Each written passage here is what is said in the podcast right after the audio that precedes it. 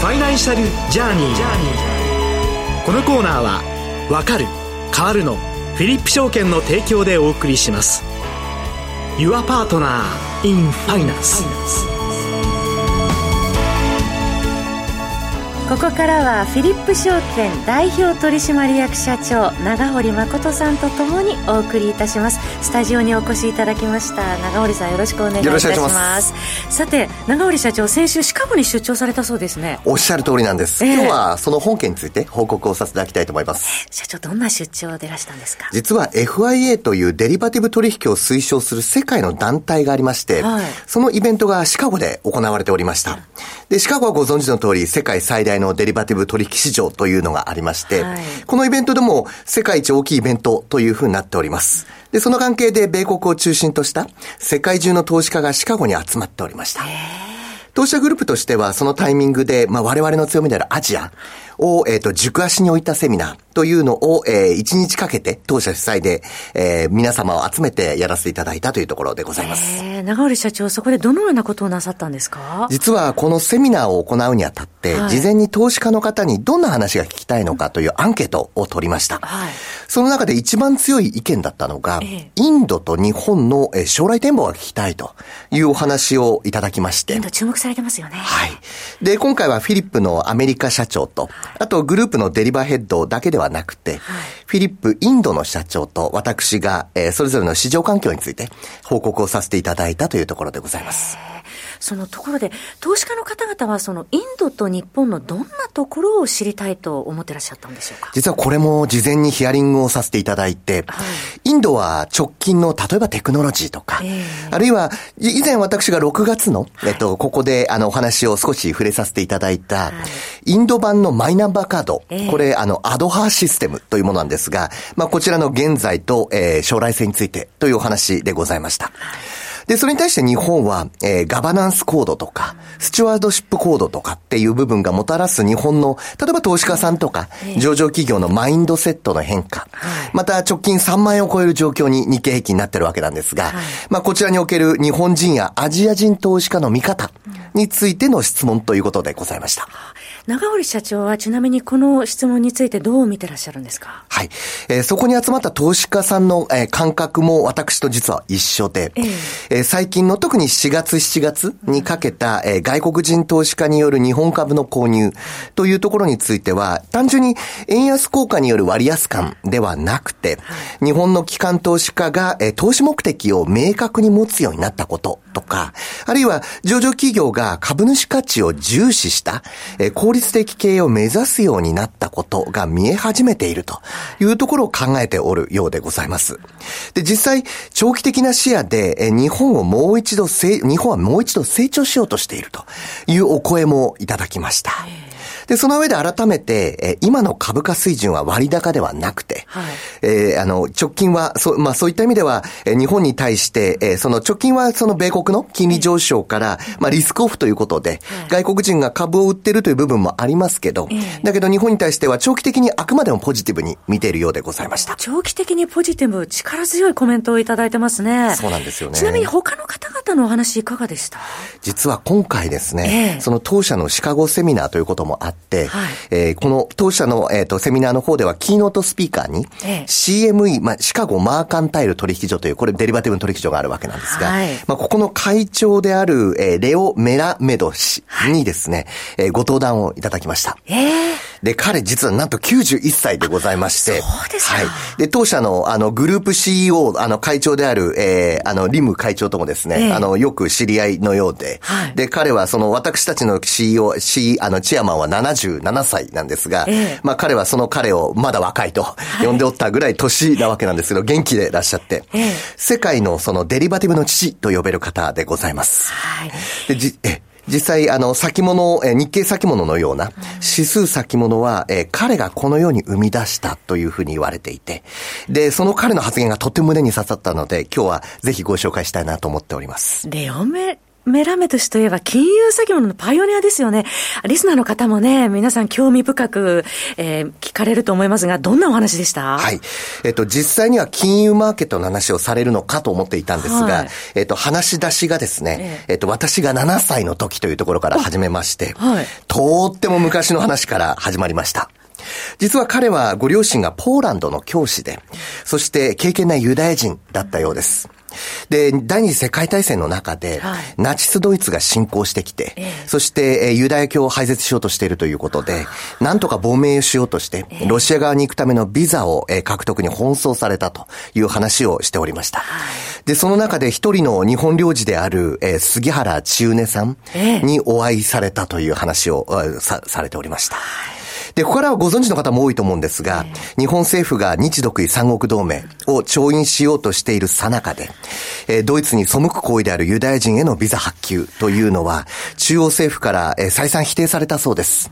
実際、あの、三国同盟の調印もこの2ヶ月後に起こっております。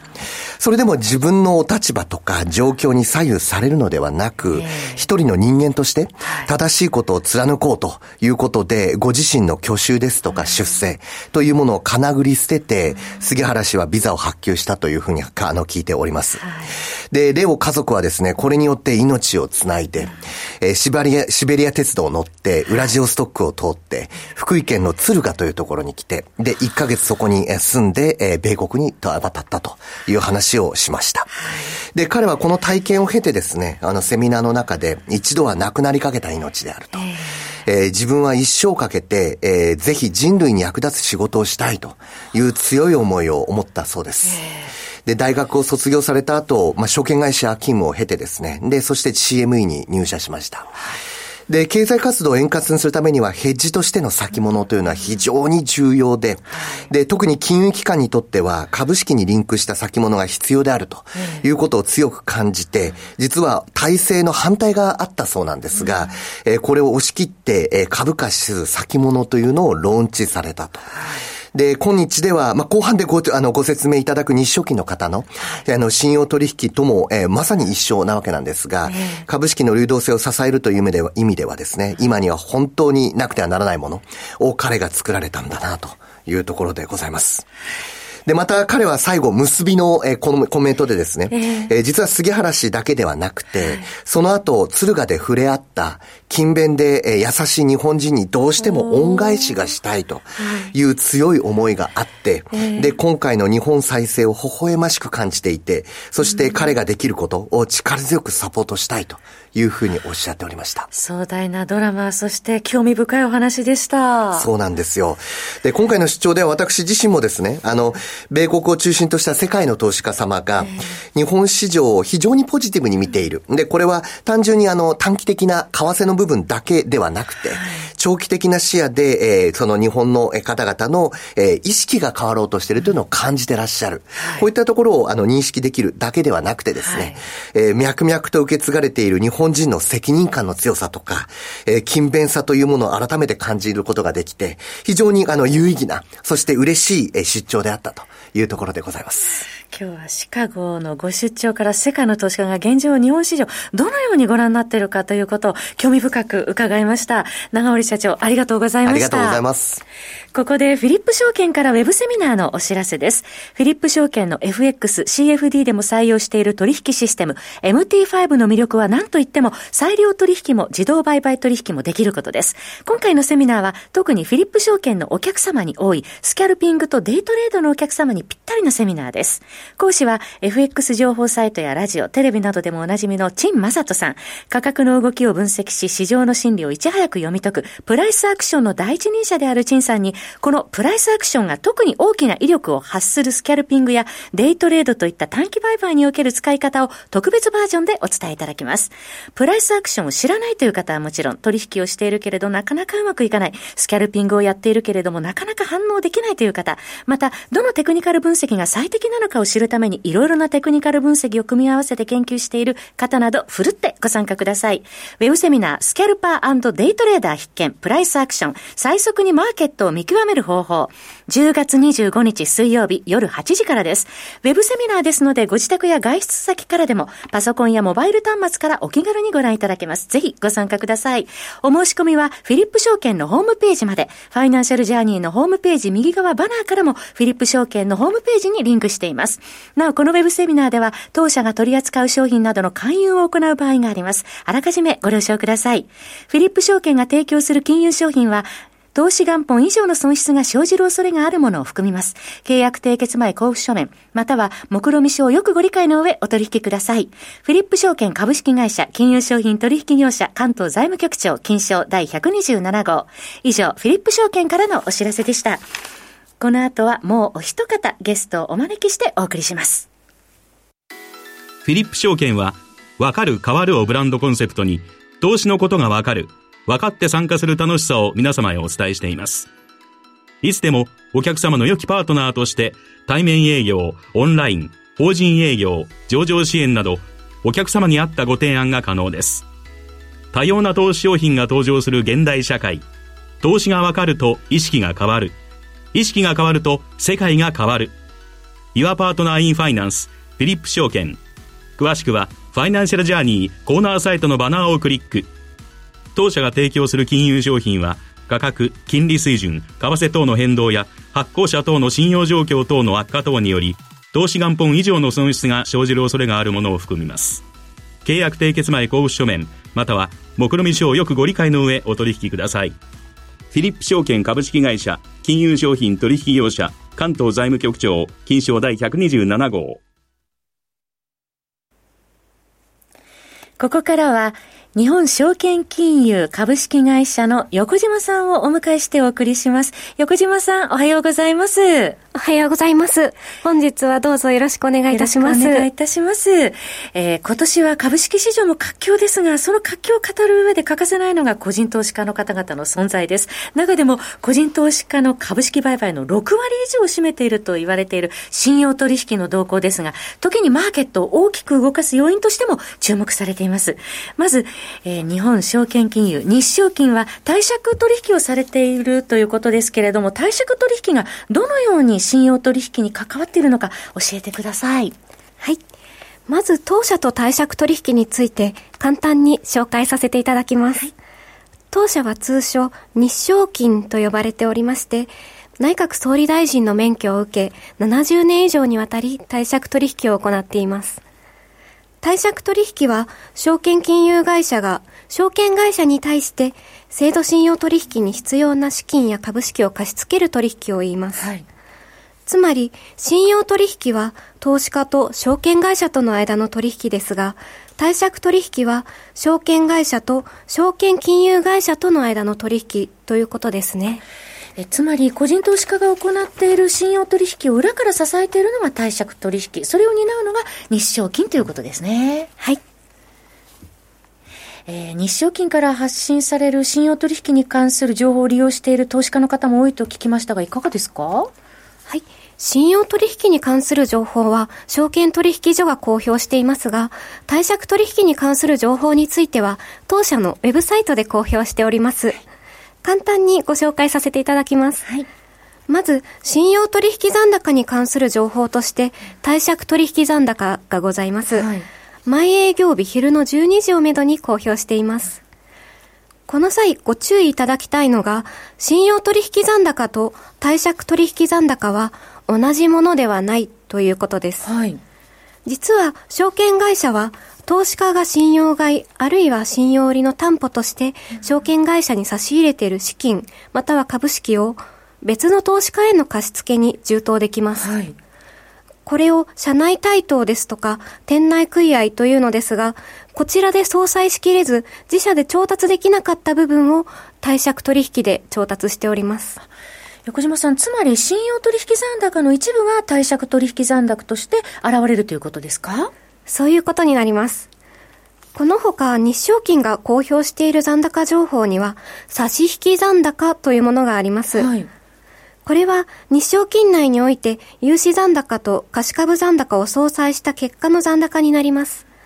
この差し引き残高がマイナス、つまり貸株超過という状況になりますと、うん、日照金は品貸し入札を実施し、株式を証券会社などから入札方式で調達しております。その品貸し入札の結果、逆皮膚が発生するということですね。はい、その通りです。逆皮膚情報は毎営業日10時半過ぎにウェブサイトで公表しております。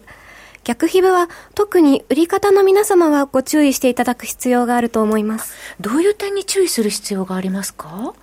品貸し入札は、通常ゼロ線から逆皮膚の上限値である最高料率の範囲で入札を受け付けていますが、はい。最高料率は制限措置の有無などにより変動しまして、うん、特に株式の調達が難しくなる決算期末に近づきますと、通常の2倍や4倍などに拡大する仕組みとなっている点にはご留意いただきたいと思います。はい銘柄別の最高料率はウェブサイトでご確認いただけます。そうなんですね。あの、先ほど制限措置というお話ありましたけれども、この制限措置の情報も公表されていますか？はい。え注意喚起や申し込み停止などを実施した銘柄については、うん、ウェブサイトで通常16時半に公表しております。また、一覧データや、これまでに制限措置を実施した履歴情報についても、ウェブサイトに掲載していますので、合わせてご利用いただければと思います。日照金のウェブサイトには重要な情報がたくさん詰まっているということで、便利にね、活用いただければと思いますね。あの、投資家の皆さんの中にはこうした情報を、ただどうやって活用していけばいいかわからないという方も多くいらっしゃるかと思いますが、実際の投資につながる何かヒントを横島さんいただけますでしょうか？はい。えー、そうですね、えー、信用取引はいずれ手締まう必要のある取引ですので、うん、特に株式の受給関係を見ることが重要とされています。はい。そこでご活用いただきたいのが、先ほど申し上げた貸借取引残高と逆皮膚の情報となります。うん、まず、貸借取引残高ですが、信用取引残高が週1回の公表であるのに対し、貸借取引残高は毎営業日公表しておりますので、より速報性のある情報となります。信用改ざん高はいずれその返済として売りの機会を待っている状況と言えますし、逆に信用売り残高は買い戻しの機会を待っている状態ですから、信用取引残高と貸借取引残高は株式の将来的な需給を示す指標として合わせて注目していただきたいと思います。例えば、売り残高が多い銘柄は、それだけ潜在的な買いのパワーが溜まっている状態なので、将来値上がりするかもといった予測もできるということですね。はい、その通りです。次に逆皮膚についてですが、特に逆皮膚が高騰している銘柄では、逆皮膚が将来的に信用取引の売り方に手仕舞いを促す要因となります。一方、買い方は逆皮膚を受け取ることができるため、信用買いを行うインセンティブが高まります。これらの動きにより需給バランスが改善していく、そのような仕組みとなっております。逆皮膚は売り方の手仕舞いのシグナル、逆に買い方のチャンスということですね。逆皮膚予測できるんでしょうか？逆皮膚を予測できるかという点については、我々でも難しいところがございます。ただ、逆皮膚は差し引き残高の数量と品貸し入札の数量の受給で決まりますので、予測するとすれば過去との比較が有用ではないかと思います。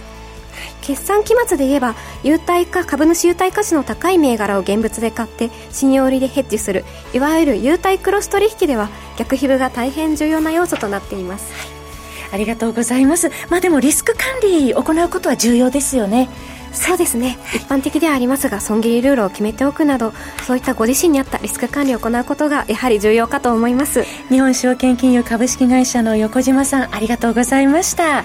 えー、そしてフィリップ証券代表取締役社長長堀誠さんでした。ありがとうございました。ありがとうございました。ありがとうございました。ファイナンシャルジャーニーこのコーナーはわかる変わるのフィリップ証券の提供でお送りしました。Your Partner in Finance